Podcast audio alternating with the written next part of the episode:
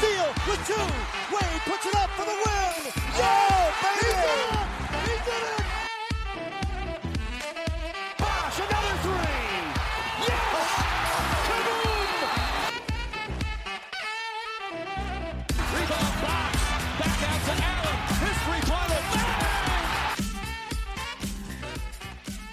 Bonjour à tous et bienvenue pour l'épisode numéro 38 du podcast Hit Me Up, le podcast de Miami Heat France. On est là ce soir pour parler un petit peu des Milwaukee Bucks euh, et donc euh, les anciens joueurs de Miami. On va parler de Goran Dragic, de Myers Leonard et de Jake Crowder.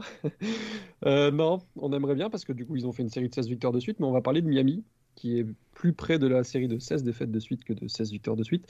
Euh, on va parler un petit peu dans un podcast, on va essayer pas trop péjoratif, pas trop négatif, même si malheureusement il y a beaucoup plus de choses à dire de ce côté-là de l'analyse. Euh, on va quand même essayer de, mettre en avant quelques notions positives. Euh, on a de la chance, on sort d'une victoire, parce que si on avait enregistré ce podcast 24 heures avant, bah, on était sur une série très négative. Donc voilà, on va analyser un petit peu tout ça avec l'équipe. Euh, l'équipe est quasiment au complet ce soir. On a Quentin qui est là. Salut Quentin. Bonjour. On a Val qui est là. Salut Val. Salut. Et puis on a notre, notre Sud-Américain préféré qui est là. Salut Flo. Salut, salut. Ça va la J'ai eu forme peur de Vous ce que tu allais dire. hein. Euh, honnêtement, j'ai eu peur aussi de ce que j'allais dire. J'étais- pas sûr de mon coup, euh, donc euh, voilà, je, j'ai bien improvisé. ouais. Donc, voilà. Euh, ça va les gars, vous êtes en forme malgré le. Ça va, ça va. On fait Mal aller. Hein. Quoi Euh, la victoire d'hier nous a remis un peu de baume au cœur. Ouais, c'est ça. On, on va dire qu'on aime bien jouer Atlanta en général, donc euh, ça va. C'est ça. C'était Ouais. pas prévu d'enregistrer après un match contre Atlanta, mais on touche du bois parce qu'on on les rejoue demain. si on se prend plus 15, ce serait, ce serait pas, pas surprenant. Mais voilà. Euh, du coup, petit point statistique avant de- d'entamer un petit peu l'analyse de, de ces derniers mois, j'ai envie de dire même presque parce qu'on ne s'est pas, on s'est pas entendu depuis novembre. Euh, un petit point stat, on est donc euh, actuellement à 34 victoires et 31 défaites, euh, 7e dans la conférence Est, même si c'est très serré de la 6e à la même 9e, 10e, j'ai envie de dire. Euh, on est 26e à l'offensive rating, effectivement, avec 111.2. On est 4e au defensive rating avec 112. Et on est 22e sur 30, c'est peut-être ça qui est le plus triste, au net rating. Les statistiques plus précises des joueurs, globalement de l'équipe, on va, on va en parler un petit peu après quand on va, quand on va faire l'analyse. Mais euh, notre premier gros point faible, j'ai envie de dire, c'est toute l'attaque et plus précisément euh, mettre des points. Euh, plus que ne pas perdre le ballon, plus que faire des passes, etc. C'est tout simplement mettre des paniers et réussir nos shoots. Les gars, sur la forme du moment, vous pouvez allergi- ah, non, pas du tout, c'est pas le bon mot. Parler plutôt même des trois mois précédents, si vous voulez, vu qu'on n'a pas fait de podcast. Euh, comment vous ressentez l'équipe, même si je pense que ce sera pas très très joyeux, Quentin? Bah, Il y a eu une période où ça allait mieux quand même. euh, vers Mois de janvier, globalement. janvier, ouais. Ouais. Ça allait mieux. Euh, bon, je pense qu'il y avait pas mal de victoires. C'était un peu l'arbre qui cache la forêt. Parce qu'il y a eu pas mal de victoires dans le clutch avec euh, des matchs où on avait de l'avance qu'on a perdu. Il y a des matchs aussi où on est revenu. Euh, mais ouais, globalement, c'était c'était bien de gagner, mais tu sentais quand même que c'était euh, assez fébrile et euh, Mm. que ça tenait à pas grand chose, quoi. Et ça s'est confirmé finalement euh, sur les dernières semaines. Ouais. Un mois de janvier à 10 victoires et 5 défaites, donc euh, très positif dans l'ensemble. Euh, par contre, depuis ça, on est à 5 victoires et euh, 8 défaites, donc vraiment beaucoup moins intéressant, même s'il y a eu quelques adaptations dont on parlera un, un petit peu après. Euh, Val, toi, ton sentiment sur les dernières semaines? Euh, c'était, on va dire que c'était les montagnes russes et pas forcément euh, avec plus de bas que de haut, hein, de toute façon. Ouais. Euh, Quentin l'a très bien dit, hein, sur les dernières semaines après, après un mois de janvier qui était plutôt, qui était plutôt intéressant, pardon. Concrètement, on a la, la, fib- la fébrilité de l'équipe, c'est c'est définitivement révélé. C'est définitivement révélé. Euh, les shoots, les, les shoots ne rentrent plus, pardon. L'attaque globalement a, a vraiment perdu en efficacité. Tu- et quand tu tombes face à la quand tu tombes face à des équipes d'autant plus récemment qui euh, qui sont soit qui sont soit en pleine bourre, soit euh, soit dans soit aussi motivés que toi, voire plus motivés que toi pour pour essayer d'accrocher ces, ces derniers spots de playoff. Bon bah tu te retrouves dans une dynamique qui est très très négative. Puis avec les ajouts récents qui qui demandent quand même un petit peu de temps d'adaptation, tu es dans une phase un petit peu un petit peu bizarre aussi dans cette euh, dans ce dans ce post All-Star break, donc c'est un petit peu compliqué globalement. Mm. Et donc voilà, hein, c'est comme je disais au début, ouais, c'est un petit peu les montagnes russes et plutôt négatif. Euh, on a eu euh, au début de saison quand même quelques questionnements sur euh, la mise en place de l'équipe, etc. On prônait quand même la patience, euh, les ajustements de Spolstra, les blessures, etc. qui nous avaient pas mal perturbés. Euh, force est de constater que malgré quelques changements, des petits changements dans l'effectif dont on parlera après, euh, des retours de blessures, euh, du temps pour s'adapter, euh, etc., etc. Bah, on n'a pas l'impression qu'on avance collectivement. Euh, et en plus, ce qui est surprenant, c'est qu'il n'y a pas eu de gros changements l'été dernier, donc c'est vraiment le même collectif que l'année dernière. Euh, alors on parlera peut-être un petit peu après des, des underdraftés, euh, Quentin, avec toi notamment. Mais voilà, Flo, je ne sais pas toi euh, ce que tu penses un petit peu de, de tout ça. Est-ce que tu es un peu déçu par ce côté de. bon, en fait, il n'y a pas du tout une once de progression et d'adaptation, tu as l'impression, de- depuis le début de l'année. Non, non, ça, ça ressemble un petit peu à, à la saison d'il y a deux ans qui suivait une superbe saison et qui a vraiment du mal à se mettre en route. Alors que pourtant, c'est vrai qu'il n'y a pas des gros changements dans l'effectif. Euh, ça donne l'impression que c'est peut-être un peu un effectif qui se, qui se, enfin, qui se fatigue. Pas fatigué euh, Physiquement. musculairement. mais- ouais, voilà, c'est, c'est, c'est, euh, t'as l'impression que toutes les équipes peuvent nous lire comme un livre ouvert et que, je sais, je sais pas, il y a comme une, il y a comme une, pas une suffisance parce que dans l'effort ça va, mais on est trop, euh, on est trop euh, dépendant de Butler et Adebayo Ah. et, euh, et ça, ça a ses limites quoi. Et on a eu plusieurs, euh, plusieurs moments dans la saison où on pensait que ça pouvait aller mieux. C'est vrai que vous avez dit qu'il y avait eu les, mo- les mois de décembre et de janvier.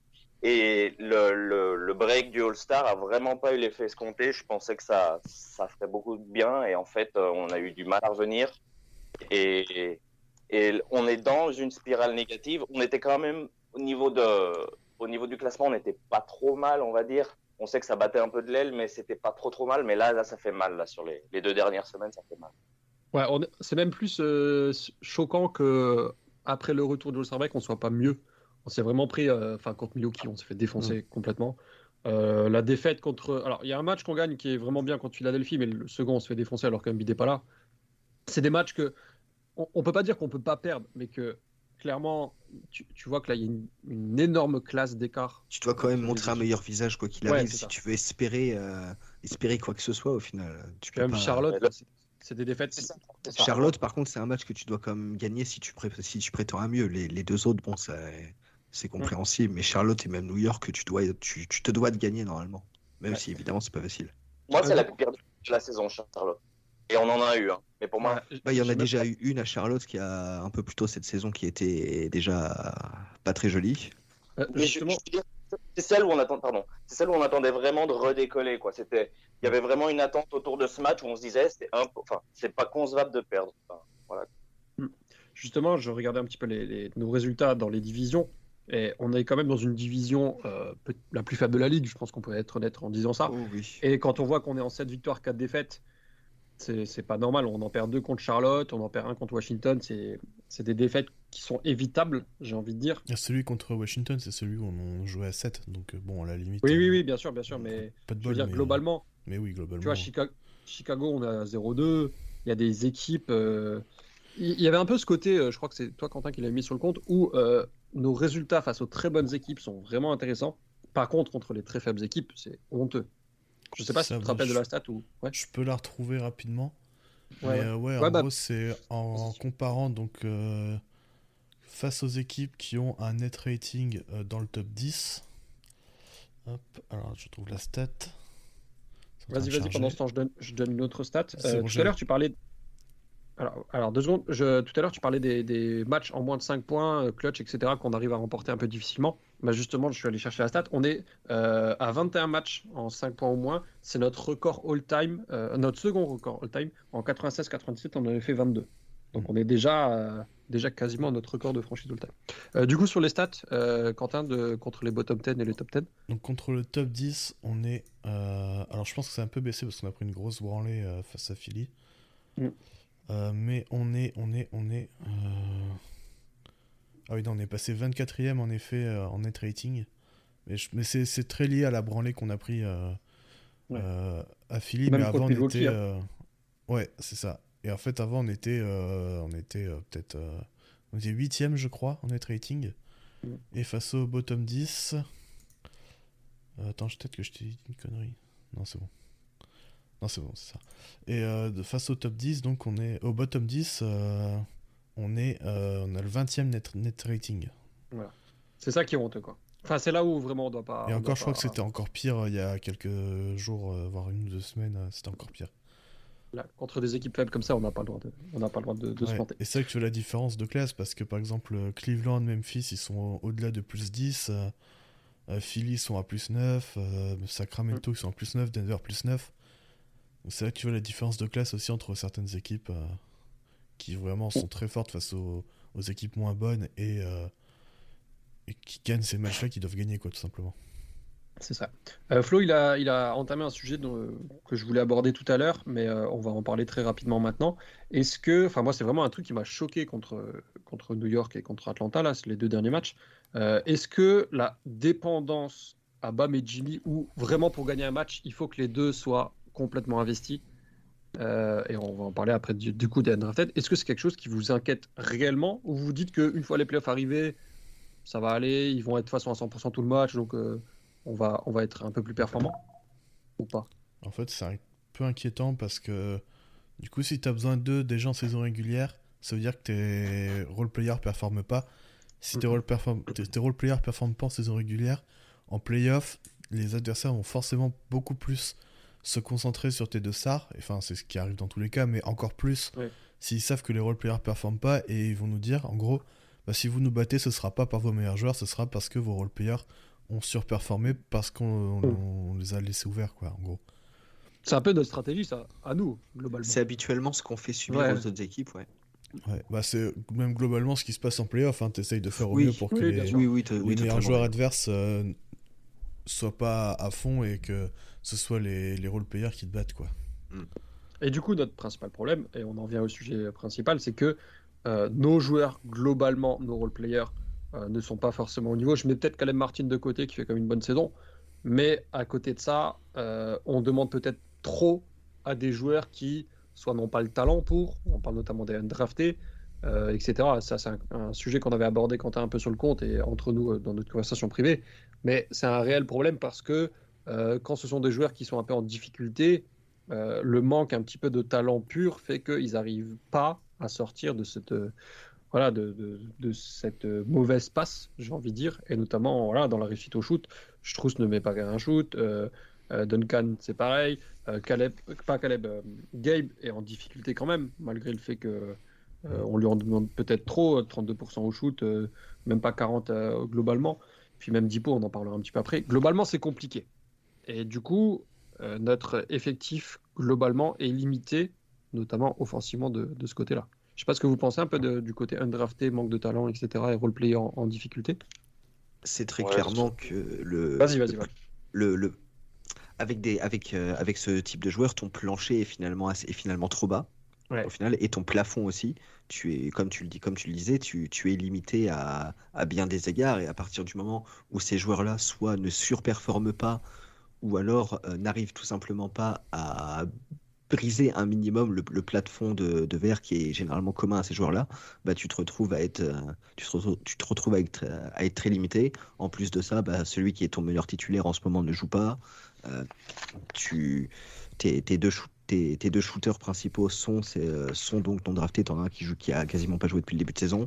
Enfin, tu, es dans une situation où tu ne peux de toute façon pas euh, mettre dans, tes meilleures dispositions tes deux stars et donc tu finis par trop leur en demander. Et pour euh, revenir à ta question de départ, bah oui, c'est inquiétant du coup parce que le contexte autour de tes deux stars en fait n'est absolument pas, pas optimal. Et si par chance on vient arriver en playoff, tu vas te retrouver avec Bam et avec Jimmy qui risque d'être euh, qui risque d'être fatigué. Et c'est ça, c'est le c'est la mixture parfaite pour être sorti au premier tour et potentiellement très salement au final. Si encore on arrive en playoff.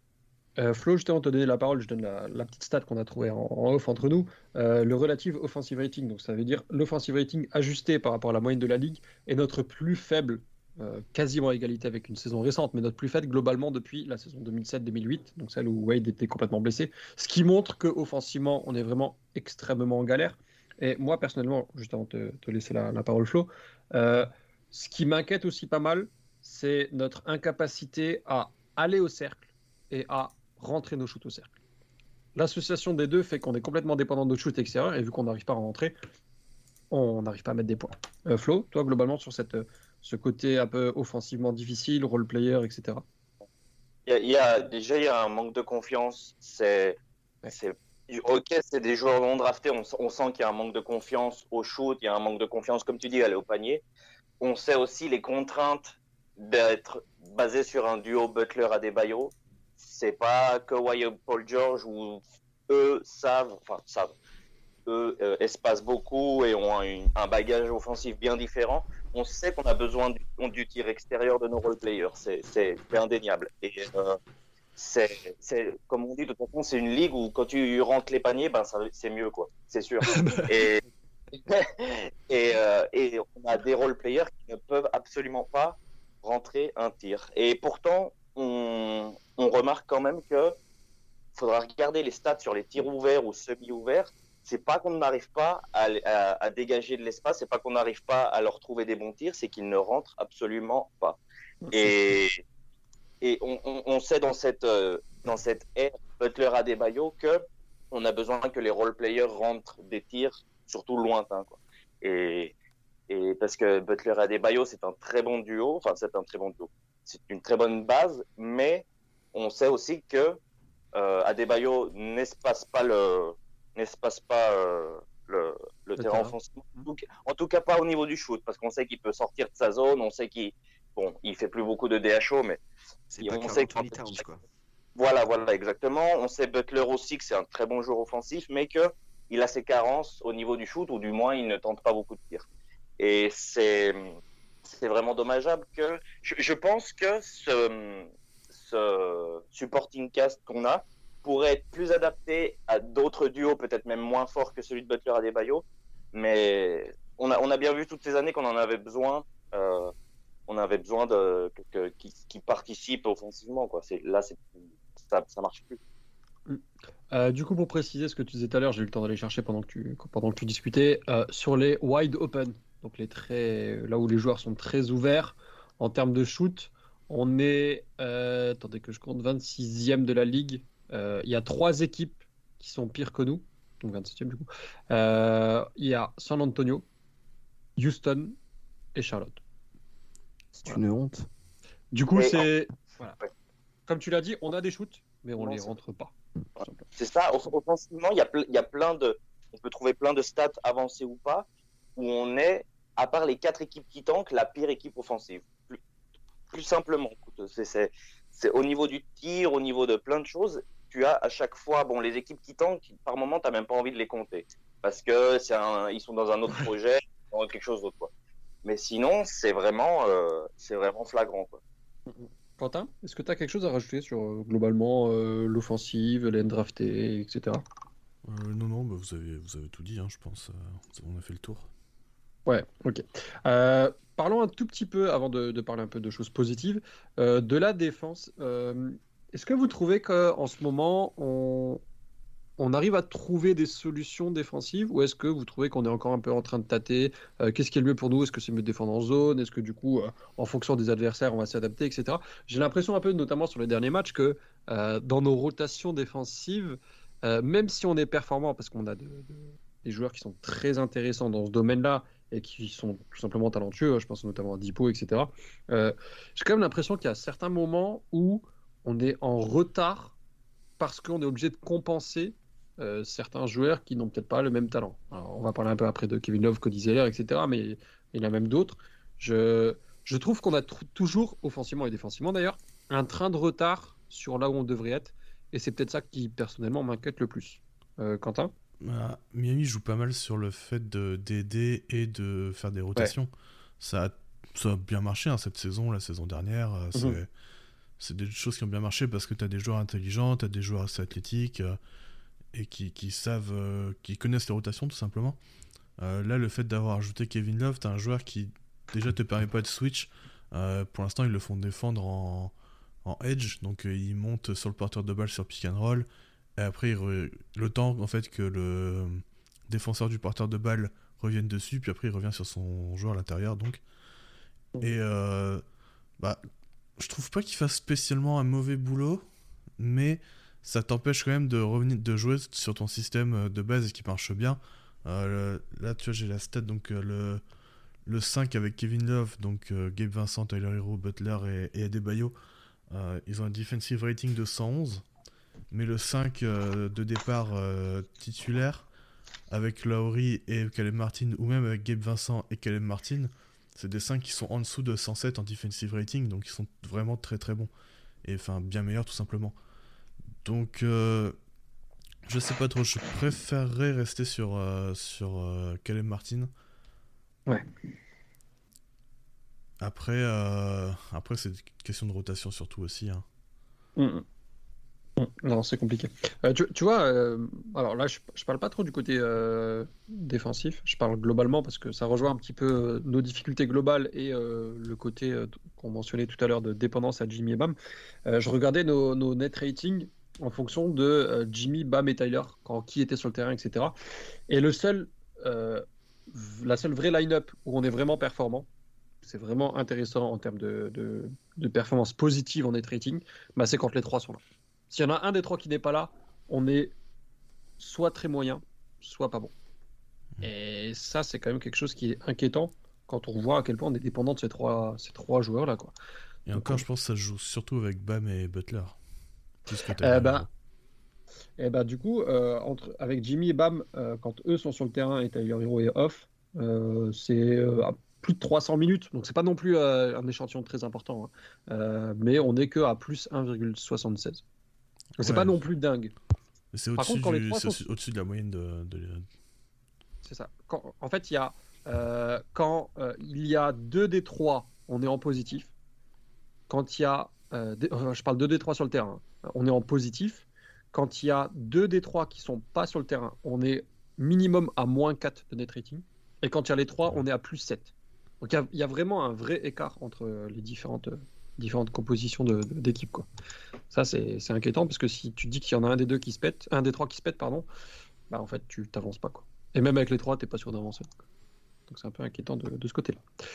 Euh, globalement, quelque chose à rajouter sur un petit peu tout- toutes ces dernières semaines, offensivement, défensivement, avant qu'on parle un petit peu plus précisément de certains joueurs? Hum, Moi, je dirais que défensivement, pour expliquer aussi euh, le fait qu'on ait, euh, comme tu expliquais, euh, des temps de retard sur, sur les rotations, le fait de, le fait de, les, couvertures, pardon, d'autres choses. Je pense aussi que le fait d'être dans la, dans la spirale négative dans laquelle, dans la, dans laquelle l'équipe est en ce moment, ça s'était traduit en interview avec les, avec les, propos assez récents de Jimmy, où tu, où, tu sens dans sa déclaration que globalement, l'équipe n'est pas forcément euh, totalement focus euh, et toujours bien concentrée. Même au niveau de l'investissement, tu sens qu'ils sont pas vraiment dedans. Et vu comme euh, le système défensif de l'équipe généralement demande un, niveau d'investissement et un niveau de concentration très élevé, il faut être euh, faut, faut- concrètement, être au taquet tout le temps. Ça peut expliquer aussi certaines, euh, certaines défaillances avec en plus euh, un joueur comme Kevin Love notamment qui est arrivé, qui fait qu'il y a, y a d'autres adaptations à faire, euh, à faire de ce côté-là. Effectivement. Euh, je, je vais vous donner un peu mon sentiment global. Vous me dites si vous êtes d'accord ou si vous n'avez pas trop le même sentiment. Je trouve qu'on a déjà vécu des saisons un peu difficiles de Miami. Et, enfin, quand je dis difficile, euh, voilà, on n'a pas non plus à trop se plaindre. hein. On pourrait être, on pourrait être les Pistons ou voilà. Euh, on a déjà vécu des saisons globalement difficiles, mais j'ai jamais eu autant ce sentiment de je sais pas à quoi m'attendre cette nuit. Euh, ce côté imprédictible je trouve, n'a jamais été aussi fort. On pourrait gagner 30 que je serais pas surpris. On pourrait se prendre 45 points d'écart que je serais pas surpris. On pourrait faire un match hyper serré que je serais pas surpris. Je, je, j'ai vraiment aucune certitude, peu importe le domaine. Ah, je suis pas vraiment d'accord. euh, Je suis pas vraiment d'accord avec toi. Ok, bah vas-y. la nuance aussi. ouais. Moi, je, je pense que, en fait, il y a peut-être deux trois scénarios qu'on connaît et qui se reproduisent tous les soirs. Hmm. C'est t'as le Plus moment. 20 et ça revient à Voilà, on, on prend plus 15 euh, un moment dans le deuxième, un peu troisième, puis on se fait remonter et on gagne. Parce qu'on les gagne régulièrement, ceux-là quand même. Il y a le Ouais. scénario où on en prend 15 et on revient. Et après, il y a le scénario où euh, on se fait dominer, mais pas de beaucoup. On n'arrive pas vraiment à revenir. Et du coup, on a un match un peu bizarre où tu es derrière tout le match et t'es un peu entre le on revient et puis en fait on se prend un run et puis ainsi de suite. J'ai l'impression que c'est les trois scénarios qui reviennent euh, à peu près tout le temps. Tu vois, des matchs où on a pris plus 15, je crois qu'il y en a que 4 dans la saison. Ouais, ouais. Mais en fait, pardon, du coup, je me suis peut-être pas le exprimé. Euh, je dis pas que tout peut arriver, je dis que peu importe ce qui arrive, je suis pas surpris. Ouais, ça par contre, oui, je suis d'accord. C'est de, de le côté où on est capable de tout, de rien, de. Voilà. C'est vraiment. Capable En de fait- tout et souvent du pire. vous n'êtes pas vraiment en désaccord, c'est juste que on Ouais. a, on n'arrive pas à être constant sur un match, sur un carton ou sur même euh, sur rotation. Quoi. C'est un truc de fou. Euh, c'est contre New York où on met genre 37 points au premier carton, on en met 15 après. Bon, ça arrive à toutes les équipes. Hein, on va pas mettre 30 points dans tous les cartons, mais il y a vraiment, euh, je trouve, ouais, qu'il y a quelque chose qui marche. Tu refais exactement la même chose juste après, ça marche plus du tout. Après, enfin, il y a vraiment quelque chose qui, euh, qui, enfin, je veux dire, Spo, il a changé un peu ses rotations, mais sinon il n'y a pas grand chose euh, qui change, on va dire, d'un match à l'autre. Et pourtant, on, on- on- on passe du calade, mais à chaque match. Quoi. Est-ce que vous êtes un peu déçu que ça aille pas mieux avec le retour des blessés, même s'il manque encore notamment Kylori Si, si. Forcément, dites- j'ai envie de te dire. Ouais. Non, c'est qu'en en fait, c'est- d'ailleurs, c'était un peu le- les, c'est un peu les mots, pas que de cette saison, c'est que c'est souvent quand on n'est pas tout à fait au complet qu'on est mieux, parce que tu as l'impression qu'on se débrouille mieux quand on a moins le choix. Mais Mais il y a cette impression de... de. En fait, il y a Ouais. cette impression de. Ils se disent qu'ils vont. Enfin, je, je crois qu'ils l'ont même dit eux-mêmes. Je crois que c'est Butler qui en avait parlé aussi en conférence de presse. Ils, ils se disent qu'ils vont réussir à trouver le match, le- la formule, qu'ils vont réussir à revenir, à remonter, des trucs comme ça. Mais qu'en fait, euh, vu qu'ils se disent qu'ils vont le faire, bah, en fait, ils le font pas. Ouais. Je sais pas si tu veux, je sais pas si vous Ouais, voyez ouais, ce sentiment. Euh, Ils sont des- auto-convaincus c'est que c'est bon, mais encore faut-il le faire. Quoi. Ouais, voilà, c'est un peu ça. Ils se disent, ouais, c'est bon, on va y arriver. Et en fait, il n'y a pas de sentiment d'urgence réellement, il n'y a pas de. Tous ces trucs-là. Ouais, je suis assez d'accord avec ça. Pour une équipe avec aussi peu de certitude, c'est quand même, c'est quand même vachement bizarre d'avoir cette sensation. Mm. Mais euh, c'est un peu le. Euh, c'est un peu le sentiment global qu'on a par rapport à, à Jimmy Butler. quoi. C'est c'est peut-être son comportement à lui qui déteint. euh, voilà, on lui en Mm. veut pas du tout, hein, mais a peut-être un peu il est un peu ouais. dans ce style-là. quoi. Et du coup, tout le monde se, se, se, Mm. se calque Ouais, je peu pense, sur cette à- je pense que c'est un peu tout le monde en fait, parce que l'année dernière, ils avaient été très Mhm. bons et du coup ils se disent, bah, pourquoi on peut pas aller cette saison? Non, ça va revenir, ça va revenir. Sauf qu'ils font finalement pas assez pour euh, revenir. Ok, je suis assez d'accord. Euh, Est-ce que vous avez euh, un point de satisfaction sur, euh, voilà, sur ces dernières semaines, un truc qui vous a quand même plu avant qu'on passe au... à, à Kevin Love notamment? Euh, bah, on, peut, on peut parler peut-être de l'autre recrue, justement. Ouais. Ouais, on, va, on, va, on va y venir, t'inquiète pas. Mais je- On regarde ça juste Autre après. ok, ok. Je dirais quand même en Ouais. satisfaction, Tyler Hero, je le trouve mieux dans ses Hmm. prises de décision, dans son playmaking. Alors je pense pas que je Mhm. mettrais meneur euh, titulaire euh, comme ça, mais, euh, Ouais, non. mais euh, je trouve, euh, ouais, en fait, euh, à force d'avoir euh, la balle en main, euh, bah, forcément il com- commence à comprendre euh, les lectures qu'il doit faire, les, les- les passes à faire. euh, je trouve plus rapide dans sa prise de décision et plus tranchant. Ok. Et, et aussi, euh, j'aime bien qu'il aille un peu plus au cercle. Euh, il l'a un peu Mhm. plus fait récemment, je crois, depuis Ouais. le break. Donc euh, c'est une bonne nouvelle aussi, ça. Flo, Val, avant qu'on passe à Kevin Love Ouais, je, suis- je suis assez d'accord, vu que c'est c'est pas vraiment. un- ça peut être un très bon joueur, mais c'est pas un joueur qui va rester en corner à attendre le catch and shoot. Donc c'est vrai que c'était vraiment un, c'était vraiment un aspect de son jeu qu'il fallait améliorer parce qu'il a beaucoup le ballon en main et il a une présence d'esprit, présence d'esprit plus vive. Euh, et on a toujours besoin d'un deuxième ou un troisième ball handler dans, dans, une, dans un 5, donc euh, je suis assez d'accord avec ça. C'est- On, on en reparlera, il y a un peu a un paradoxe avec, euh, avec Tyler Hero. Ok. Euh, du coup, passons avec euh, les nouvelles recrues. On va parler un petit peu d'abord de Kevin Love. Euh, du coup, question très très simple. Euh, Qu'est-ce que vous avez pensé des premières minutes de Kevin Love sous ce maillot? Val, tiens, à toi l'honneur. Il y a des choses que j'ai bien, il y a des choses que j'ai bien aimées, il y en a des choses que j'ai bien moins appréciées.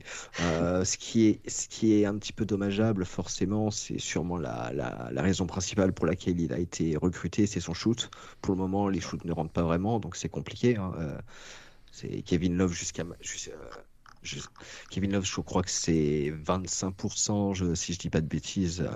Ouais, c'est Depuis- 26 quoi. Ouais, depuis qu'il est arrivé. Euh, autrement, dans le jeu, malgré les, malgré la réussite qui ne vient pas, c'est loin d'être honteux. Le pick and pop marche un petit peu. Euh, défen- défensivement, bon, euh, on connaît les limitations, on connaît les limitations du joueur, donc c'est compliqué, mais il est, je le trouve pas non plus horrible dans ce qui, dans ce qui, dans, dans ce qu'il essaie de faire et dans le rôle qu'il est supposé avoir. On voit déjà son intelligence de jeu, que ce soit au niveau de la place, du, du placement ou du rebond. Donc je suis pas, je suis pas, euh, comment dire, je suis ni, je suis, je suis ni totalement neutre. satisfait. Ouais, voilà, un petit peu entre deux. Voilà, on va dire. T'es encore en train d'attendre euh, ce que ça peut donner. Bah, c'est que ça fait pas très longtemps non plus, Oui, bien sûr, donc euh, les, les échantillons de match sont, à- sont assez faibles, donc euh, on, on verra, mais pour le moment, voilà, encore un un petit peu neutre. C'est un avis de façon un petit peu à chaud. hein. Donc, euh, Ouais, bah oui. Oui, oui. On sait avec son profil, je pense, je pense qu'on enfin, on le sait de toute façon qu'avec son profil, il faudra être patient parce que on, c'est pas- on va dire que c'est pas le joueur méga parfait pour ces. Enfin, c'est pas qu'il est pas bien pour cet effectif. On sait qu'il a un surtout défensivement, on sait que ça altère un petit peu nos plans, un peu comme tu le disais, je sais plus si c'était en off ou en début de, en début d'émission. Et euh, au- autant Zeller, on, sent que ça a pris tout de suite, on savait que l'off fallait donner un petit peu de temps. C'est sûr que s'il tirait à 40% à 40% à 3 points, à 3 points, ça irait un peu mieux. Mais euh, il y a des trucs pas inintéressants, ces prises de rebond, le fait que comme il est pas très rapide ou pas très bon défensivement, bah, c'est lui qui prend le rebond, qui peut remonter la balle, faire une, une passe rapide, des trucs comme ça. Il y a des trucs intéressants. Mais on doit aussi altérer beaucoup notre, nos systèmes défensifs et, euh, et ça limitera toujours ses minutes. Quentin? Ouais, j'étais étonné qu'il soit tout de suite dans le 5 et qu'il est. euh, Ouais, pareil. Je trouve qu'il a quand même pas mal de minutes pour quelqu'un qui a pas joué depuis euh, plus, qui avait pas joué depuis plus d'un mois et. euh, Il a plus de 20, hein, si je dis pas de bêtises. Ouais, de ouais, moyenne. ouais. Il a moins joué face aux Hawks. euh, ce qui était pas plus mal, hein, parce que ça marchait bien euh, avec, clair. euh, avec le- les rotations. Mais non, je trouve qu'il apporte un vrai truc au rebond. Là, je regardais la stat, mais quand il est sur le terrain, on a. Alors, le pourcentage de rebond offensif des adversaires est de 18%, ce qui se classe dans le 99e centile des. Ok. Euh, voilà pour le- les joueurs. euh, euh, les joueurs dans la ligue, pardon. Les- Ouais. Et, après en défense, il tu sens quand même que c'est un joueur intelligent et qui sait se placer. Mm. Il a provoqué déjà plusieurs fautes offensives.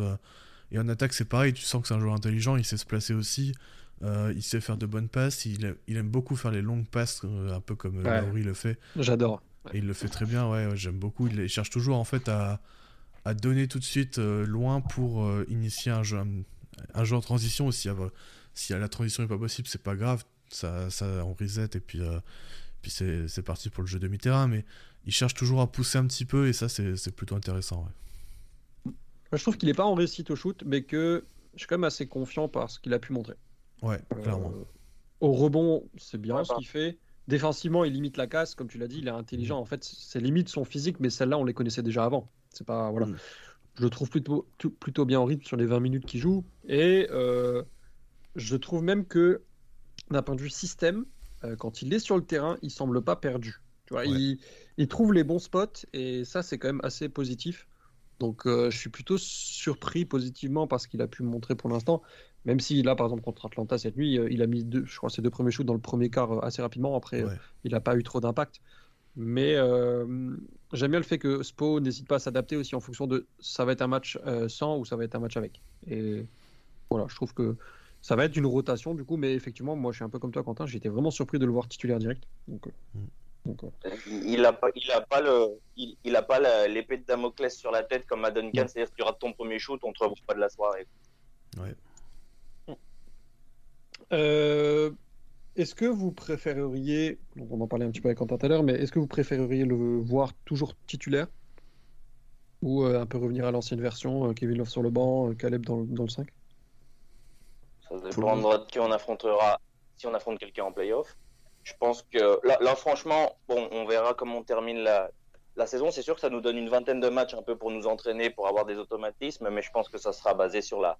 Enfin, je- j'ose penser que ça sera basé sur la match-up de de de, de playoff. De l'adversaire. Euh, voilà, de l'adversaire. après, comme vous, moi j'étais très surpris qu'il rentre directement dans le, dans le 5, vraiment. Par exemple, typiquement, tu me dis si je dis une grosse bêtise, euh, toi là, si demain on affronte Cleveland, tu veux de la taille parce que du coup ils sont grands et tu mets Kevin Love dans le 5. Si, si on affronte quelqu'un qui est plus petit, euh, par exemple Philly, euh, qui a PJ Tucker peut-être en 4, etc., tu, tu veux peut-être mieux qu'Alem Martin, etc. C'est ça? Par, par exemple, ouais. Après, de toute façon, défensivement, il n'y aura pas une match-up qu'on va dire Ah putain, c'est bien de mettre Kevin Love. C'est clair. Mais, euh, mais euh, ouais, c'est vrai qu'il il apporte de la taille. D'ailleurs, niveau taille, en fait, je pensais qu'il était plus grand que ça. Je pensais Ouais, qu'il était. euh, il- fait deux- on a l'impression qu'il fait 2m08 alors qu'en fait, il les fait pas. Et, euh, et euh, mais bon, il, je veux dire, il, il sait utiliser un peu son corps au moins pour, euh, pour, pour certaines choses, quoi. Mais ouais, c'est pas. c'est c'est- Il n'y a pas de solution parfaite et on le sait. hein. Cette phrase sera complètement sortie du contexte. Euh, Quentin, euh, passons un petit peu du côté de Zeller, si vous avez fini avec Kevin Love.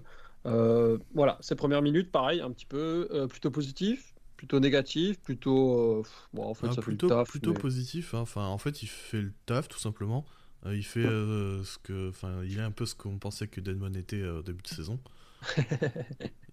c'est con, mais c'est ça. hein, C'est de son, son taf, c'est de rentrer euh, 15 minutes grand, grand max et prendre des rebonds, défendre un peu le cercle, mettre ses petits ses petits shoots près du panier. Enfin, il le fait très bien. Il pose des bons écrans. Non, c'est, je suis agréablement surpris parce que je m'attendais pas. Enfin, en fait, je savais qu'il était plutôt bon, mais je savais pas trop où il en était physiquement avec ce- sa Ouais. blessure. Et euh, au final, euh, plutôt, plutôt bien du coup. euh.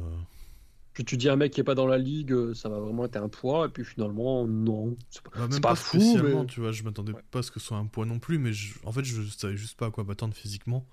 Parce que je, enfin, je savais à peu près ce qu'il pouvait apporter et il le fait très bien. Et physiquement, il a l'air, euh, il a l'air très bien. Moi, je, Je je- pense que dans une, pardon, Vas-y, vas-y. dans une rotation à, à 9-10, je pense que le rôle de, de pivot remplaçant, c'est un peu le rôle le plus bâtard.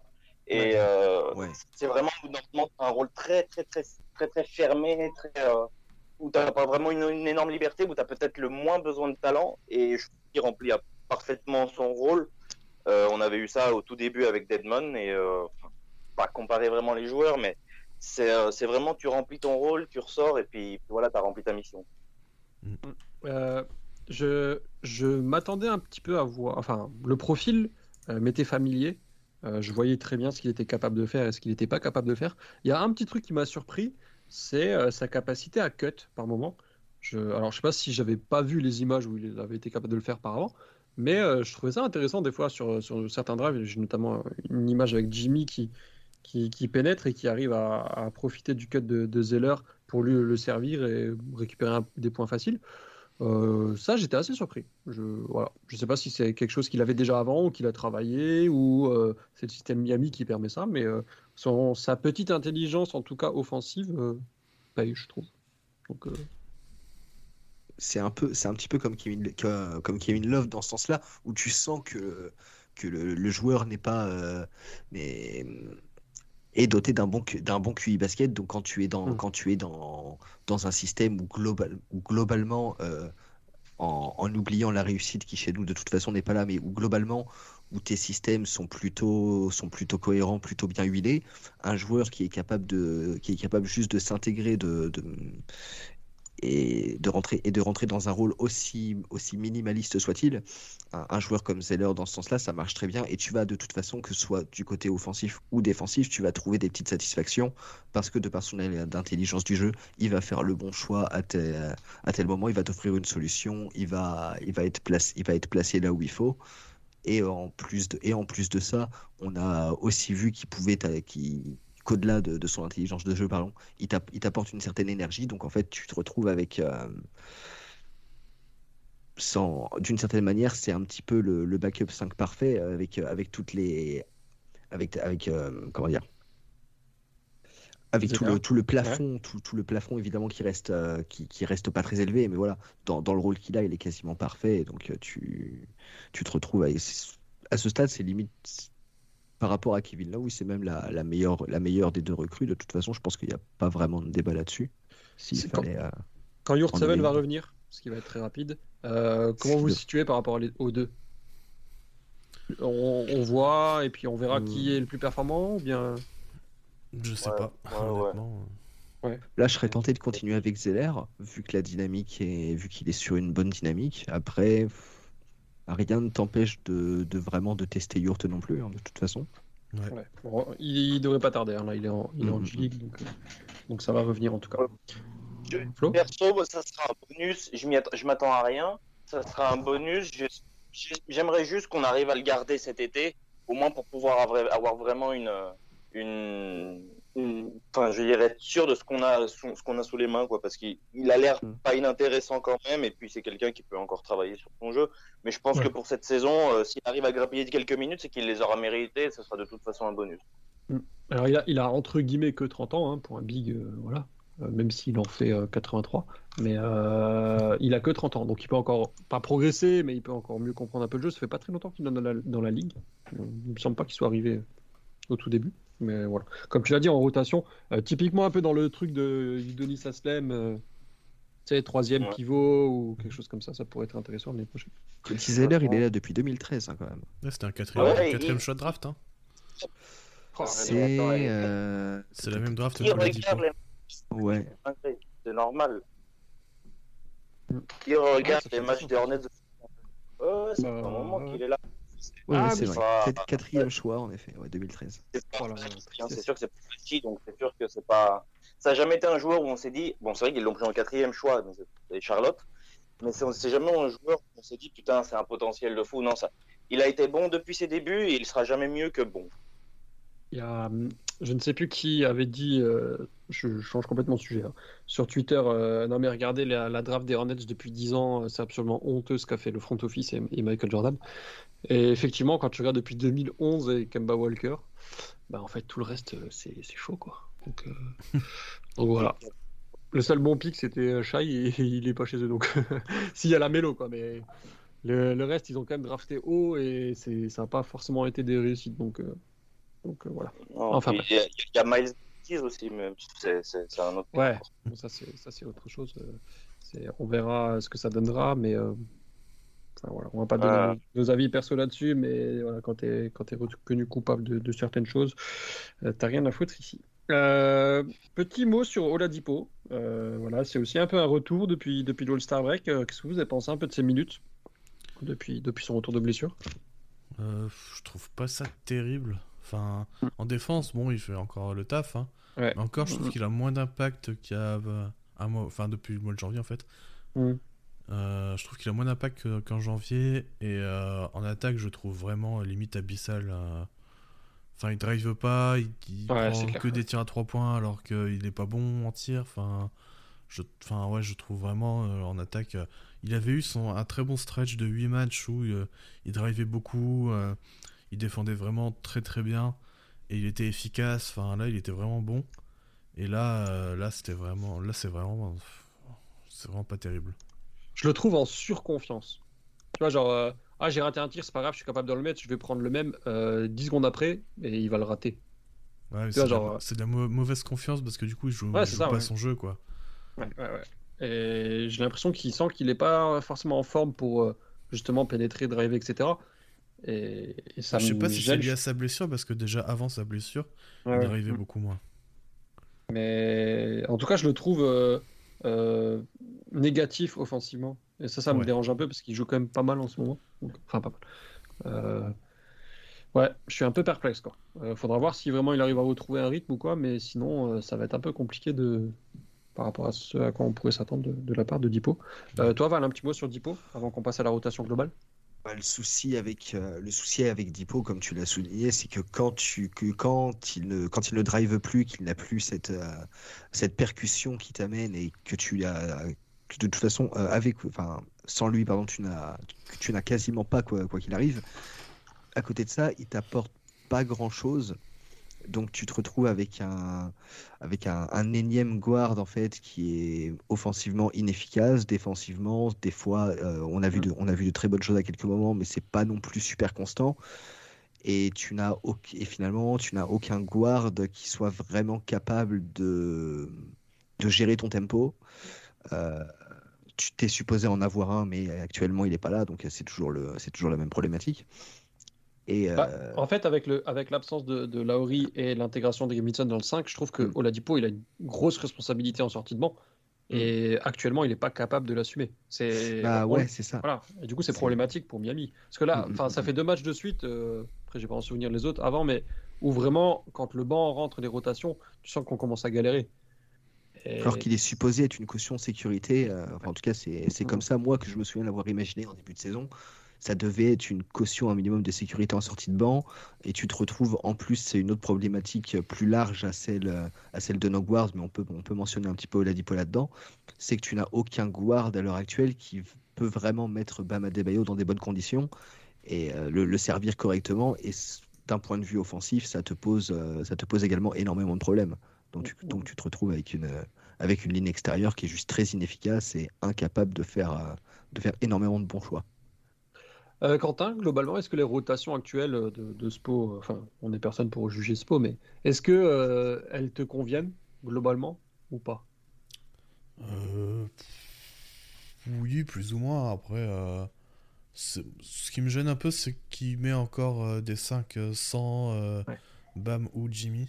Euh, Mm. C'est un peu problématique, mais euh, C'est le truc aussi. à pour part moi. ça, je trouve les rotations correctes. Après, bon, c'est pas lui qui tire à 30% à 3 points, donc euh, Ouais, bien sûr, bien sûr. ce qu'il peut, quoi. Mais euh, non, sinon, euh, je trouve ça cohérent, du moins.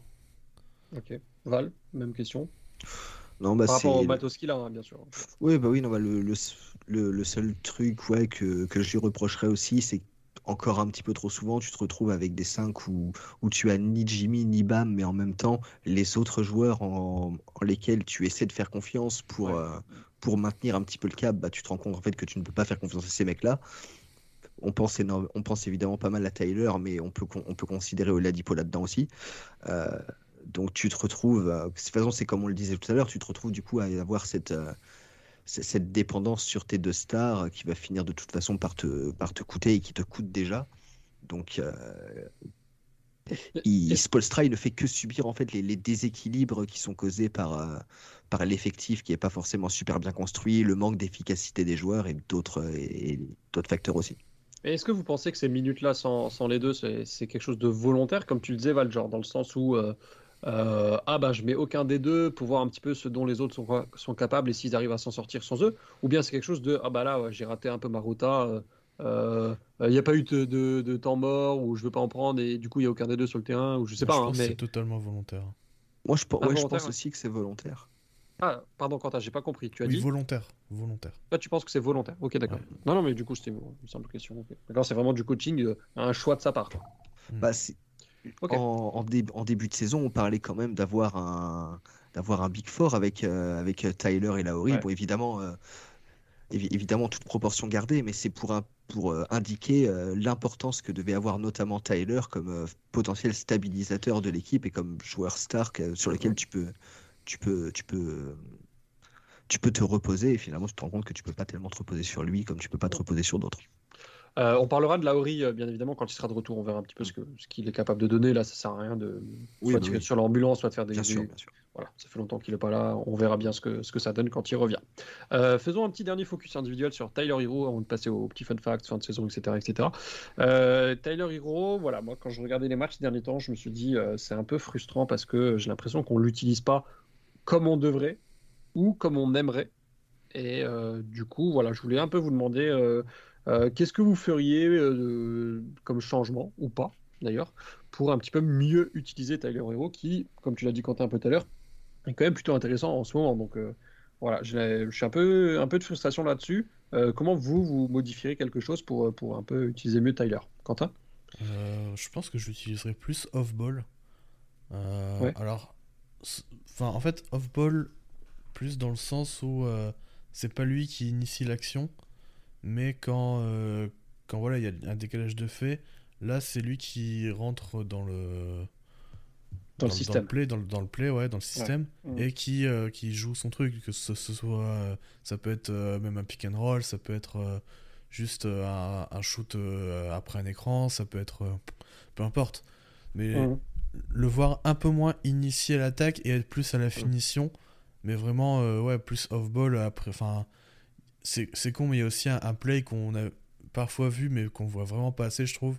C'est, euh, il prend un écran de BAM euh, en bas de la raquette, enfin plutôt à l'elbow, et en fait, il, plutôt que d'aller à 3 points, il curl, il reçoit la balle à ce Mhm. moment-là, et ça fait naturellement un pick and roll du coup, avec BAM, et c'est une action qui, dans un match contre euh, je sais plus qui, il l'avait fait trois fois de suite, et trois fois de suite, ça avait été, euh, ça avait été un panier soit pour lui, soit pour BAM. Et ça, je trouve que c'est le genre d'action qui manque un peu pour Hiro. C'est un peu du- un manque d'utilisation off-ball, alors qu'il est vraiment, je, enfin, je le trouve vraiment excellent off-ball, euh, que ce soit en tir ou même euh, quand euh, la défense, c'est enfin, ce qu'on disait un peu déjà plusieurs fois euh, sur les saisons précédentes, mais quand la défense est déjà pliée, c'est là où il est bon pour attaquer, et je trouve qu'on l'utilise peut-être pas assez comme ça. Ouais, je suis assez d'accord. Euh, je sais pas si c'est quelque chose de volontaire, mais on a un peu cette tendance de ah bah il est, il est trop bon en, en tant que scoreur, un peu ISO, euh, voilà, pur, un peu comme Siamon l'année dernière. Du coup, on va lui donner la balle. Et je trouve que c'est un peu pas de pas de la fainéantise, mais euh, euh, c'est comme ça que ça devrait être, donc on va faire ça. Et on va pas essayer de trouver d'autres solutions parce qu'il est plutôt bon là-dedans. Et je trouve ça un peu dommage parce que tu as l'impression qu'il y a une partie de son, de son jeu que tu n'utilises pas, alors que du coup, il pourrait apporter encore plus si tu, euh, utiliserais un peu sa polyvalence offensive, si je peux me permettre. Donc euh, je suis assez d'accord avec ce que, ce que En tu, fait, j'ai l'impression que Spo veut l'utiliser comme Dragic euh, Ouais. en 2020, alors qu'en fait, Ouais, il a parce pas que les ça nous avait qualités. réussi, Ouais. c'était pour ça. Et il a, il a pas du tout les mêmes qualités. En fait, il, en fait, il doit être réutilisé lui-même comme en 2020. Donc plus softball, plus euh, en finisseur euh, d'action déjà euh, initié. Euh, et, euh, et en fait, c'est les- enfin, c'est là qu'il faut trouver quelqu'un, enfin avec plus de responsabilité quand même du coup, parce que ça reste un, un très bon joueur. Mais euh, c'est là qu'il faut trouver quelqu'un en fait qui, re- qui reprenne le rôle de Dragic finalement. Parce Quelqu'un que- qui ferait déjà le travail de, de briser la défense pour permettre à Tyler, à Tyler d'exploiter son ouais. premier Ouais, espace. parce que Butler peut coup, pas le faire ça- tout le temps forcément. Bah ouais. Et puis bam, c'est pas ce ça- genre de joueur non plus. C'est pas. C'est ça. Ça amène, ça amène la question, c'est en fait, est-ce que avec euh, l'effectif dans l'état actuel, et on peut même inclure, on, on peut même potentiellement inclure Lauri là-dedans, est-ce qu'en fait, est-ce qu'aujourd'hui tu as les outils pour permettre à Tyler de jouer euh, off-ball efficacement comme on a déjà pu le voir par le passé, et est-ce que du coup le fait de l'utiliser plus on-ball et de le mettre potentiellement plus en difficulté, c'est pas une sorte de choix par défaut de la part de Spolstra en fait, parce qu'il se rend compte qu'il a qu'il est un petit peu obligé et que du coup tu peux justifier ça aussi d'une manière de dire. Euh, si on veut espérer aller euh, aller jusqu'à je, ne sais quel je ne sais quel euh, je ne sais quel objectif, est-ce qu'il faut pas que Tyler aussi dev- devienne meilleur sur d'autres aspects et que ce genre de stretch là c'est forcé parce que tu n'as probablement pas les outils pour le mettre dans de bonnes conditions. Mais est-ce que tu n'es est-ce que c'est pas une manière, d'une certaine manière, en tout cas justifiée de telle manière, à essayer de le faire progresser sur quelque chose où il est moins bon, pour espérer en tirer quelque chose, à terme en tout cas. Est-ce que vous êtes quand même globalement confiant sur le fait qu'il garde son niveau actuel euh, par la suite et même peut-être en playoff? On sait que ça a toujours été une, une question. C'est la les question. se ouais. Bah, les playoffs, c'est la grande question parce que Sur la saison, je me fais pas de soucis. il va forcément être ciblé. euh, Enfin, en fait, enfin, en fait, Hiro, si tu le cibles directement dès le début des- de, de l'attaque, que tu le coupes un peu du ballon euh, rapidement, en fait, euh, en fait, c'est comme euh, les Hawks l'ont défendu la- la- en, sur les derniers playoffs. C'était Delon Wright qui était sur lui et en fait, il le lâchait pas et il a eu euh, Hiro a eu un impact très faible sur la série. Et euh, en fait, faut qu'il arrive à passer ce, ce cap et s'il passe ce cap-là, ouais, il pourra peut-être devenir ce joueur que tu mets à côté de, de tes deux stars et qui, qui fera le travail, mais tant qu'il n'arrive pas, c'est un joueur que tu peux pas utiliser comme ça. Mm, mm, Je suis assez d'accord. Euh, du coup, est-ce que vous avez quelque chose à rajouter sur Tyler? Ou bien on passe euh, un peu à la fin de la saison? Que ce que je rajouterais, c'est qu'il selon comment la comment la saison se termine et surtout euh, quels selon les euh, quels seront plutôt les comment dire les constats faits par la fin de saison, que ce soit de notre Mhm. part ou mais surtout de de la part du front office, euh, quel avenir pour lui Va peut-être falloir songer à se poser la question. Ok, Parce pour toi, a- c'est. Comment dire Il faut vraiment réfléchir au fait qu'il puisse partir de chez nous? Je, je pense, mais c'est pas, c'est vrai, c'est c'est plus par rapport à, à la situation globale de la franchise et parce que je pense que l'été qui arrive est un été pivot à bien des aspects, qui fait que forcément le cas Tyler, de par son statut actuel, euh, les espoirs qu'il y qu'il avait en lui et les attentes qu'il y, qu'il avait en lui depuis, euh, depuis un petit moment maintenant, et euh, les, objectifs à terme aussi de, avec ce build autour de, autour de Jimmy, de Bam et de potentiellement euh, qui, l'inclurait lui aussi.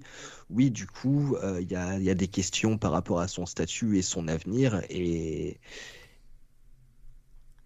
il va falloir, il va falloir réfléchir à son cas aussi, ouais, par rapport à... Là, on va attendre de voir euh, comment la, comment la saison se termine, parce qu'il y y aura potentiellement un play-in à jouer, peut-être des playoffs et peut-être qu'on aura des surprises, même si évidemment on n'est pas très optimiste par rapport à tout ça, mais il faudra, faudra voir. Et en tout cas, pour moi, la certitude, c'est que oui, il y aura des questions à terme à se poser autour de Tyler, qu'elles soient positives ou négatives.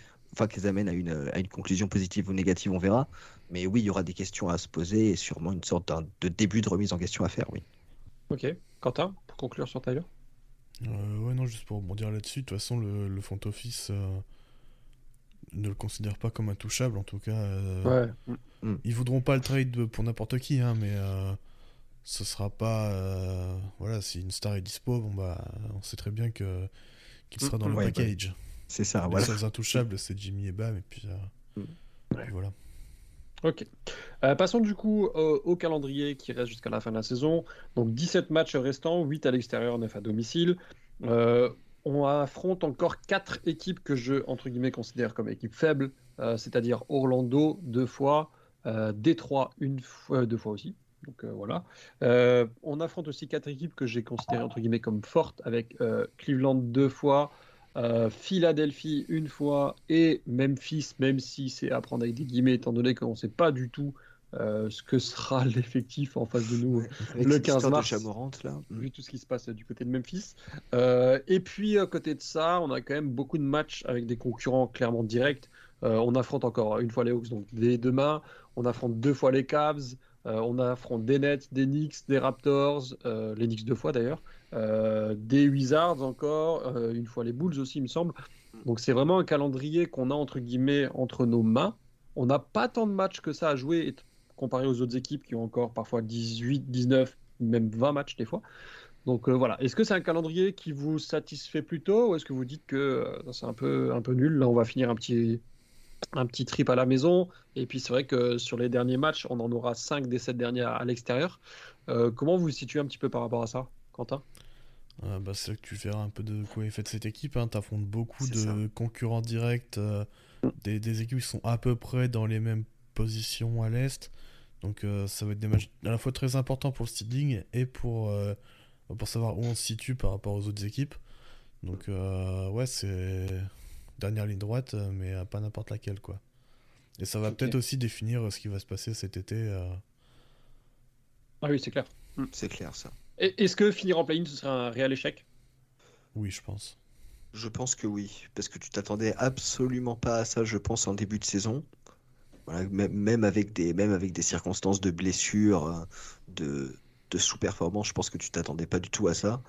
Et juste un mot vite fait sur le calendrier. Je pense que si on a, je pense que si on avait été dans une dy- dynamique de, globale de saison plutôt positive, j'aurais été vache, j'aurais été très, euh, très intégré, intrigué, pardon, positivement par ce calendrier parce que justement, euh, tu as beaucoup d'adversaires directs et que ça peut révéler justement la, enfin en tout cas plus mettre euh, en, a- en avant la nature de cette équipe et potentiellement euh, vraiment bien te préparer. Mais là, vu la dynamique négative, je vois les adversaires en question, je me dis que ça peut, ça peut totalement être la catastrophe. Ça peut totalement être la catastrophe.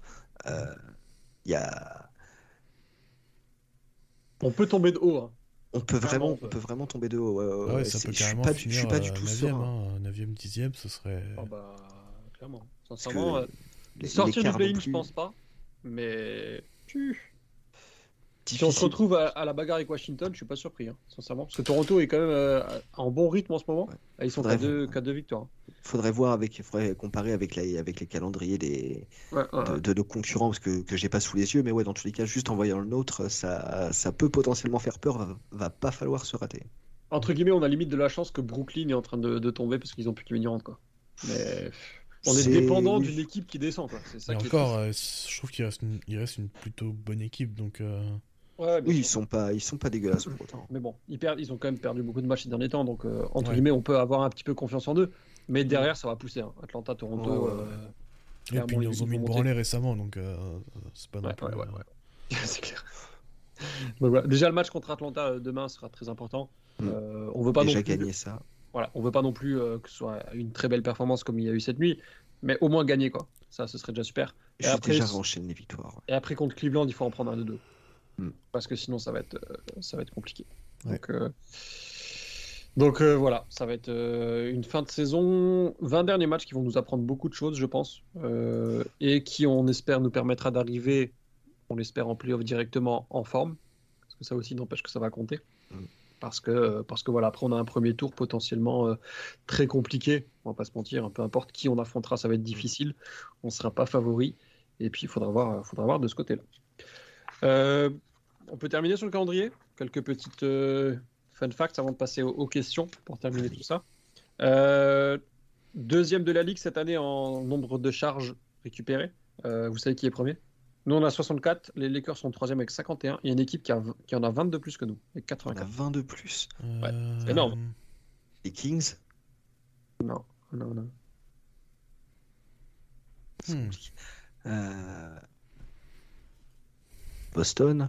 Mm, mm. Non, non, non. Non plus. Qui ça peut être? Une équipe euh, fin de tableau. Fin de tableau. Orlando À Ah. l'ouest. Non, à l'ouest. Orlando, l'ouest. ça aurait pu. Les, les Rockets? Non, non, non. Thunder? Ils, ils défendent pas, eux, ils peuvent pas. Ouais, le Thunder.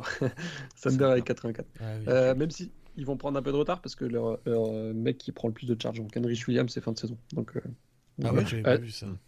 Ah pas si, eu si, ça euh, sur- si, si, euh, fin de saison, il a un truc au, po- au poignet. je crois. Enfin, tu sais, c'est un peu les fins de saison du côté de- du Thunder, tu sais pas trop si c'est.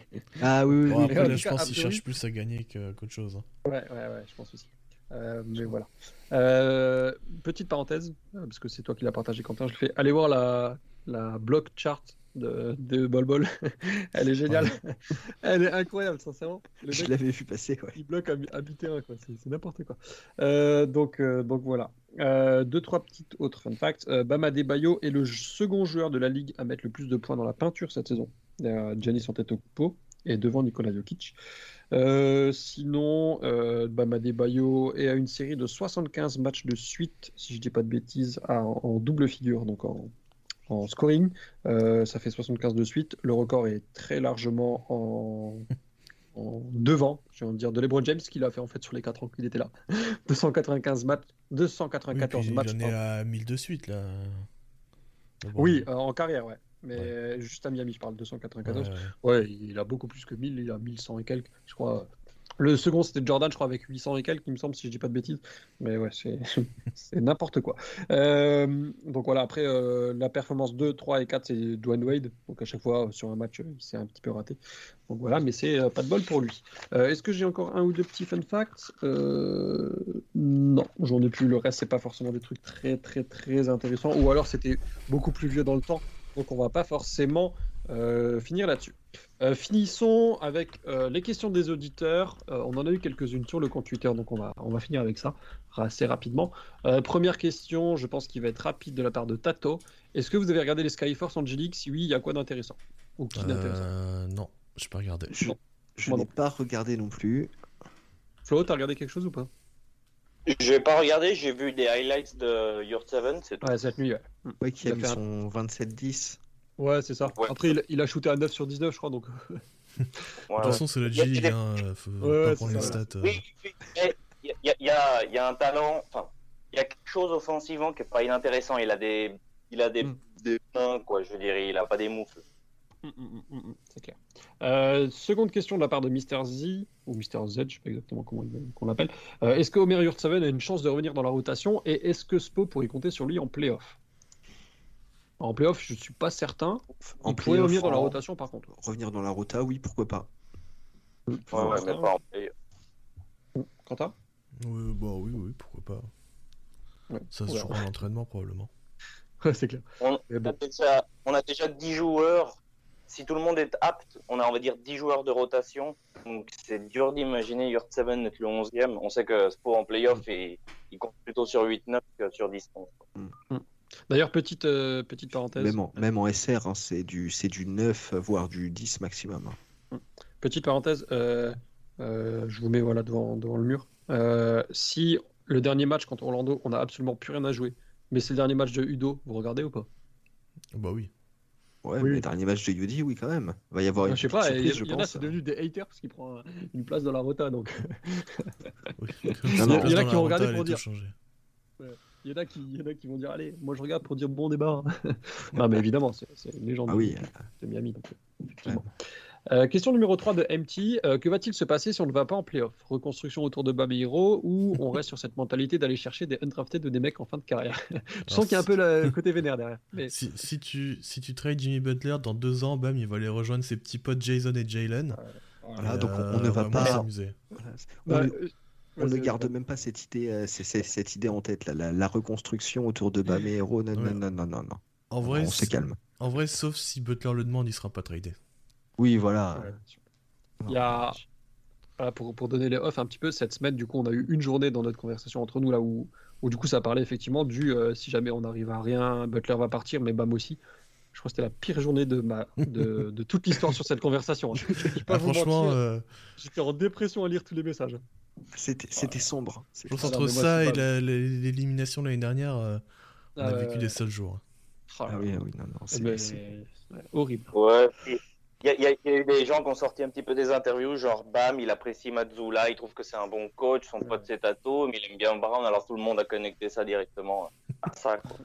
Voilà. Après, Mais les a- gens aiment se faire du mal sur Twitter, hein, c'est quand même. Ah, mais il y, a- il y a les deux côtés. Il y a ceux qui sortent ça pour dire qu'il va aller à Boston, et il y a l'autre côté aussi, où, pardon, s'il y a quelqu'un qui se reconnaîtra, parce que c'est quelqu'un qui a mis un message sur le compte, et qui dit non, mais de toute façon, Bam, c'est un hit lifer, il partira jamais. Bah, les gars, il y a un juste milieu, faites attention quand même. hein. Euh, Dwayne Wade est parti, euh, ça- tout le monde peut partir. hein, euh, Oui, voilà.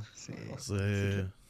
Si, si on, il se sent pas respecté, qu'on lui donne pas ce qu'il ce qu'il veut, que ce soit Ah oui, hein. de l'argent ou, euh, ou, ou des La joueurs. compétitivité, euh, hein. Voilà. euh, Il, il est pas là pour, euh, pour se balader à Miami et tout ça. hein. Il veut jouer et gagner des choses aussi. hein. Même il va pas s'amuser pendant 5 ans avec un mec qui a besoin de 20 tirs pour mettre 20 points alors que son pote Donovan il s'amuse à Cleveland, ses potes les, les Jay ils s'amusent à Boston à être contender, euh, Mm, son mm, pote Kevin Durant il est contender à, à Phoenix, enfin euh, voilà, il Ah, t'as- faut pas croire que, Non, non, que les mecs Ouais. resteront tout- toute leur Le, carrière. le- hein. Bam, Puis, il a des euh, connexions partout, ça veut pas dire que tout le monde va venir à Miami, ça veut dire aussi Ouais, ça veut dire que Bam va aller euh, autre part aussi. hein. je, peux, je peux me permettre euh, une remarque, Quentin? Vas-y. Je, me, je, je sais pas si c'est une bonne chose que je dise ça, mais Bam, il a quand même deux bons copains dans la ligue. Euh, c'est Fox et Monk. Ouais. S'il est trade de, avec Sabonis du côté de...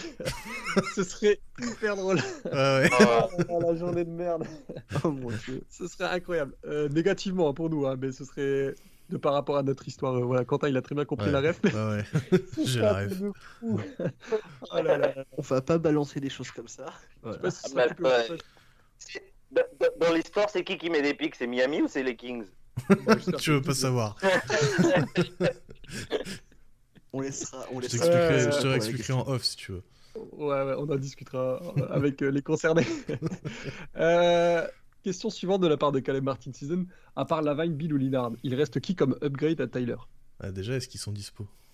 Bah, Parce qu'en soi, on peut nommer des joueurs. Hein. Je sais pas, CJ McCollum, est-ce qu'on je pense qu'on peut créer, considérer ça comme une upgrade à Tyler aujourd'hui? Mais il est clairement pas dispo. Alors, Kevin Durant, je considère ça comme une upgrade. LeBron James, moi aussi. hein. Voilà. euh, Siakam. euh, Quel Ouais, cam je sais pas, Brandon Ingram, c'est. Voilà. Il y a du monde. Quel hein. cam Anthony Ouais. Edwards. enfin, on peut y aller. Hein, je sais Euh, pas. Michael Jordan. euh, Ouais. Même que le genre de 60 ans. c'est qui C'est Javaris Smith Jr. qui a dit euh, aujourd'hui je prends Michael Jordan en un contre un, mais il a 60 ans. Ça. Crois que c'est lui qui euh, est- Je sais plus, ouais, je sais plus. Si, je crois qu'il a dit ça. Il a dit il a 60 ans, je le fume aujourd'hui. Putain. Le mec, euh, Il y en a qui se sont fait avoir pour moi que ça m'a fait gaffe. Euh, ouais. Euh, question suivante de GT Hurlant. Quel est l'objectif de fin de saison et des playoffs pour que le hit n'explose pas? Enfin, Un premier tour, je pense. Premier tour, après, si on perd avec la honte, euh, effectivement, ça peut être catastrophique, mais. Alors, qu'est-ce qu'on entend par n'explose pas en fait? Ouais, c'est ça. quoi. Ouais, ouais. Parce qu'il y a de bonnes choses. Ah, mais on- Là, si on Et- prend les mecs sous contrat, je crois qu'il y a. Je crois que l'année prochaine, il y a 7 joueurs sous contrat. plus l'option de Oladipo. Donc Ouais. déjà, ça pourrait bien changer. euh. Après, exploser, je pense qu'il veut dire euh, peut-être euh, un des 3 Le 4 Big meilleurs Three, joueurs par. ouais. Ça, ça, je pense que ça, je pense que dans tous les cas, ça n'arrivera pas. En tout cas, je vous bah, quand même. Pour moi, limite, il faudrait qu'on fasse pas les playoffs du tout. Et là, peut- là peut-être que ça Ouais, il faut que ça pète autour de Jimmy et Bam. Voilà. Voilà. Est-ce que, Et je- est-ce que que vraiment explosé Je sais pas. Pour moi, exploser, c'est vraiment Jimmy et Bam, quoi. Après, Ouais. les héros, bon, c'est, c'est- ce serait dommage parce que je l'aime bien, mais c'est pas quelque chose que j'appellerais exploser, quoi. Parce que de toute façon, on sait qu'on le traderait pour une upgrade. Donc, euh, Voilà, c'est ça. Est-ce que vous tradez Hero pour deux joueurs, euh, deux role-players de calibre starter? Ça dépend des noms, dépend mais leur- je pense que leur oui. profil. Si c'est des mecs capables un peu de créer leur shoot et tout, oui. Genre, Ouais. imagine, euh, tu vas voir les Nets, tu leur dis euh, Ouais, vous partez en rebuild là, euh, Dinwiddie, Dorian Finney-Smith. Euh, bon, faut Dinwiddie, travailler- forcément. Faut Non, travailler mais le après, trade moi, tu déteste- vois, mais. euh, Je déteste Dinwiddie, donc euh, je- Ah moi oui. je le fais pas. Dinwiddie, je sais pas, mais dans, dans l'idée, dans l'idée, en tout cas, je suis. Il faut voir les noms, mais dans l'idée, oui. Moi je vais chercher euh, Ouais. le duo Michael Bridges comme je sais parce que le mec, le mec, il veut tout. tu sais. Ouais. Ah, ah, c'est improbable, il lâche pas ça même pour ta non, sinon, euh, Buddy tu Miles vois, Turner. exemple- euh, Tu vois, en début de saison, on en avait parlé hein, dans la conve, mais euh, Buddy Hield, Miles Turner, euh, moi demain. euh, Ah, mais si- tous les jours, hein. Si je faut proposer Hero contre ces deux-là, je le fais. Ah, tout le temps. il va s'acheter Tout un bob et je te- Tu vas apprendre à manier un tracteur, Tyler, vas-y. Donc, euh, Ouais, non, clairement. Malheureusement, hein, mais clairement. Ouais, ouais, non, mais plus dans l'état, enfin, je veux dire, dans l'état financier où on est, c'est-à-dire que tu viens de mentionner qu'on avait 7 joueurs sous contrat, faut savoir qu'on est dans la taxe avec 7 joueurs sous contrat l'année prochaine, normalement. C'est Ouais. pas possible qu'il n'y ait pas du mouvement là. Enfin, pas possible. Mais Je Pierre dis ça, Risseau je, dans dis- je celui-là. disais ça pour la. Ouais, je disais, je disais ça pour la deadline et on n'a rien branlé. Donc, Après, l'avantage, c'est- que le l'avantage, c'est que le contrat de Lowry sera quand même beaucoup plus valuable parce qu'il sera expirant. Quand tu regardes ce que les Lakers ont eu à la deadline pour le contrat expirant de Westbrook, ça va. Ah, c'est clair. Et puis Après, aussi, euh, le le contrat trade de Lauri peut pas peu. Je sais pas, être je sais pas qui Rob. Rob Pelinka a sucé pour avoir euh, une contrepartie comme ça, mais. euh, Non, mais en vrai, c'est ouf. hein. Language. ouais, Après, euh, quand tu vois aussi le contrat expirant de Duncan, ah bah non, en fait, il est pas Ah du non. tout expirant. Après, pareil, je pense Tu que ça, en Non, mais- 2025. je pense que son contrat va aussi être un peu plus valuable de, enfin, va prendre un peu en valeur au fil, au fil du temps, quoi. Mais bon. euh, Oui, d'année en année, ouais. Puis sa dernière Après, année est vraiment, pas complètement bon. garantie, donc. euh, Et puis Jovic, faudra voir Jovic aussi, parce qu'on l'oublie un peu parce qu'il est extrêmement blessé, mais c'est un joueur qui avait montré quelques trucs positifs, et puis avec un an de plus d'expérience, etc. hein, À le- 2 millions, ça reste un joueur positif, quoi. Donc, euh, Ouais. Mm. Le problème, c'est qu'il a pas pu jouer, donc. euh, Bah ouais, donc niveau valeur, c'est encore un. Enfin. Et puis on récupère pour le coup, euh, il m'excusera, mais le- la valeur du contrat minimum de Udonis Aslem, quoi. Enfin, n'empêche que ça reste quand même 3-4 millions pour un joueur qui joue quasiment pas, quoi. Donc. Ouais. Donc voilà. Bah, en termes de taxes, Aslem nous coûter, avec la taxe, Aslem doit nous coûter genre 8-10 millions facile. hein. On dirait pas comme Ah non, je pense pas autant. hein. ça. Pas tant que ça, tu penses? Ah, non, je pense pas. c'est- C'est ce- selon. Ça, euh, En fait, en c'est selon, selon combien tu es au-dessus de la taxe. Chaque dollar au-dessus du cap te coûte. euh, alors, c'est soit Un dollar, je 1,50$, crois, soit ça. 1,75$. Donc, euh, Hmm. tu fais Ouais, son, contrat. Donc, c'est le, con- le contrat vétéran, c'est 2 2,8 millions.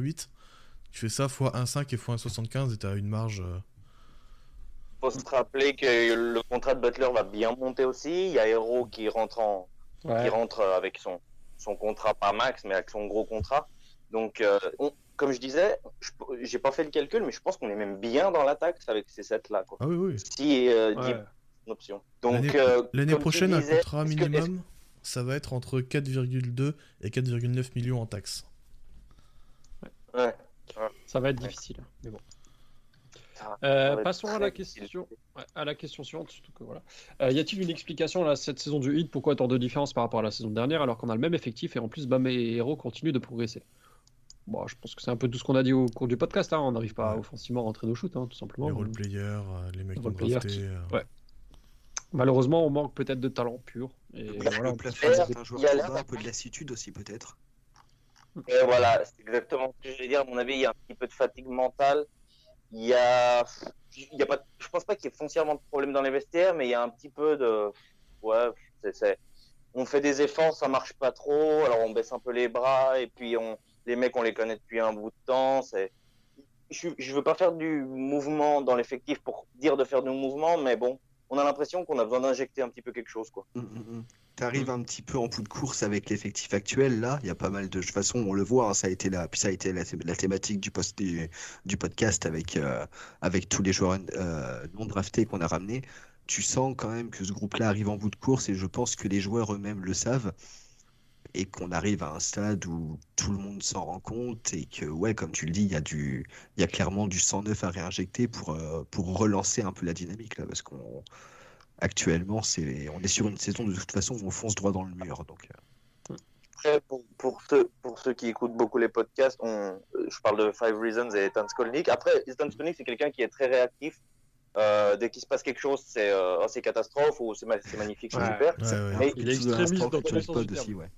Ils sont pas on du tout dans la demi-mesure. le- le- il dit que dans le vestiaire, il y a quand même les, ce qu'ils appellent les vibes sont un peu, euh, voilà quoi. C'est, on sait que Laurie, il est pas facile non plus. Il, il y a- Mais je ça- pense qu'il y a tout un au- Moi, je pense que tout le truc autour de Laurie, il y a quand même pas mal de.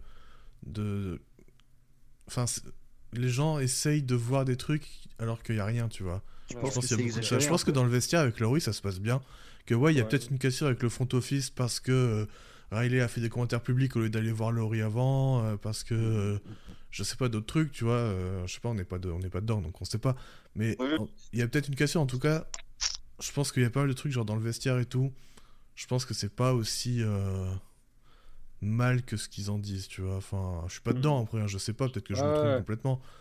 c'est pas qu'il soit s'engueuler, que machin il aime pas, qu'il y ait des groupes qui se forment. C'est juste de la lassitude, quoi. C'est incon- probablement plus inconsciemment que consciemment, mais, mais En le plus, c'est ça, c'est est quand tu commences à- quand- Quand tu commences à perdre et tout, bah forcément, euh, ça, ça. Ça, se ressent dans le vestiaire. Enfin, il n'y a, pas de- y a pas de secret, hein. tout le monde qui a fait un sport co le sait.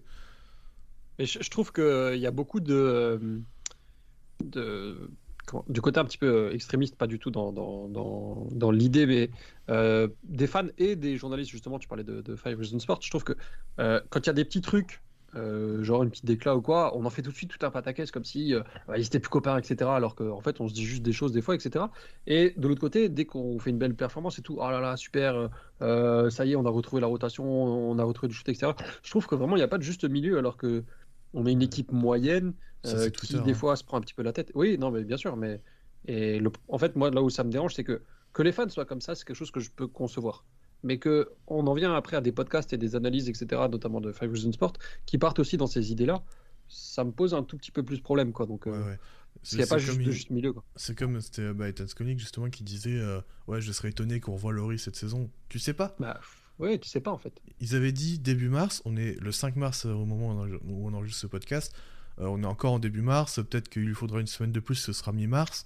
Mais Ouais. enfin, on sait pas quoi. Juste. euh, Il nous reste encore un mois, c'est un peu, c'est- voilà, c'est. c'est un, c'est un peu, do- c'est un peu dommage d'arriver et de faire des conclusions. Ça se trouve, ça se trouve peut-être qu'il aura raison, tu vois, mais Oui, peut-être aussi, hein, je dis pas le contraire, mais je- enfin, je- je- dans, ce que tous- je dis, dans c'est que les cas, ouais, c'est, c'est, c'est alimenter, c'est alimenter des trucs pour pas grand chose, et on sait. Et je, je serais peut-être plus du a- parti du coup de faire un peu comme la franchise et du coup de, de rester un peu muet là-dessus, tu vois.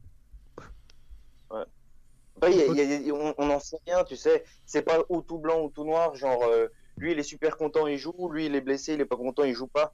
Il y a, on sait pas, ça se trouve, il y a des joueurs qui souffrent mentalement, ils ont pas une super santé mentale. Alors, ça, ça, il y, a- il y a plein de trucs comme ça. On se rend compte que dans la ligue, c'est pas tout, euh, c'est pas Mm. tout, tout noir ou tout blanc, quoi. Donc, euh, qu'il y des- les raisons personnelles, il y a eu déjà pas mal d'absences euh, pour raisons Et- personnelles, que ce soit l'année dernière ou cette Ouais. saison, il y en a eu aussi. Ouais, surtout que l'année dernière, elle avait Ouais. dit que c'était pas fini et que. Ouais, ouais, bien sûr. voilà, mais ça, en même temps, ça, ça nous regarde pas. Faut aussi qu'on Ouais, bah oui, euh, voilà. Oui, voilà.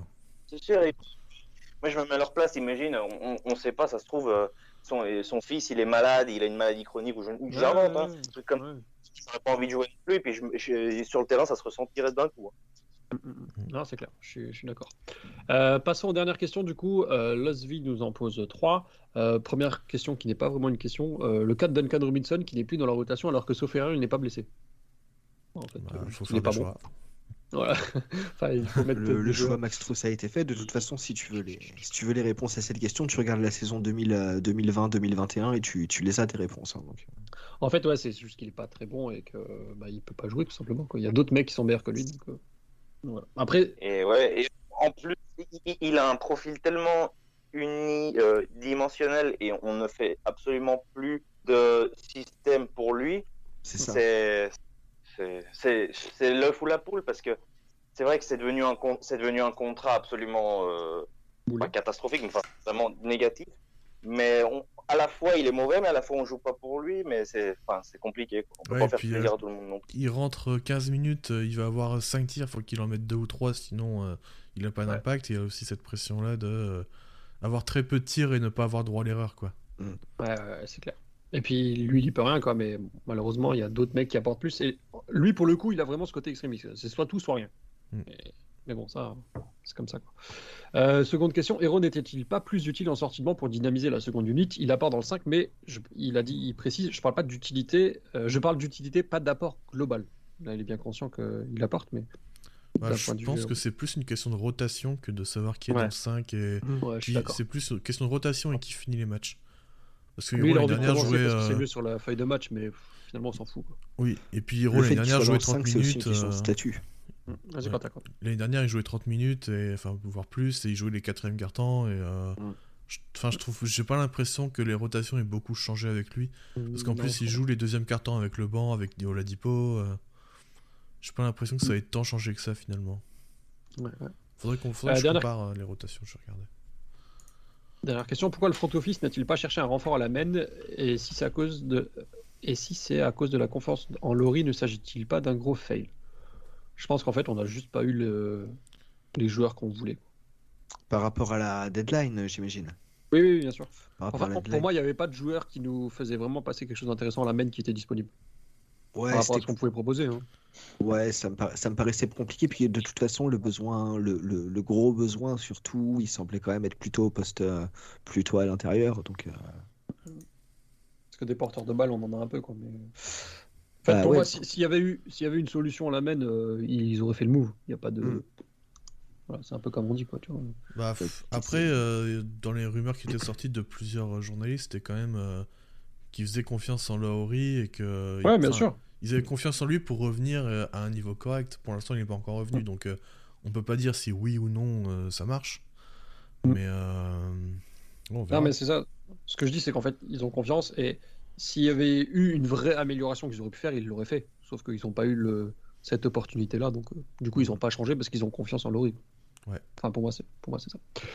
Euh, terminons ce podcast avec euh, un petit quiz. Euh, une question. Euh, au moins 30 points, 10 rebonds, 5 assists à 80% au tir. Il y a deux joueurs qui l'ont fait cette année. Vous savez qui c'est Ouais. Bam et Jokic. J'ai partagé tout à l'heure dans la compte.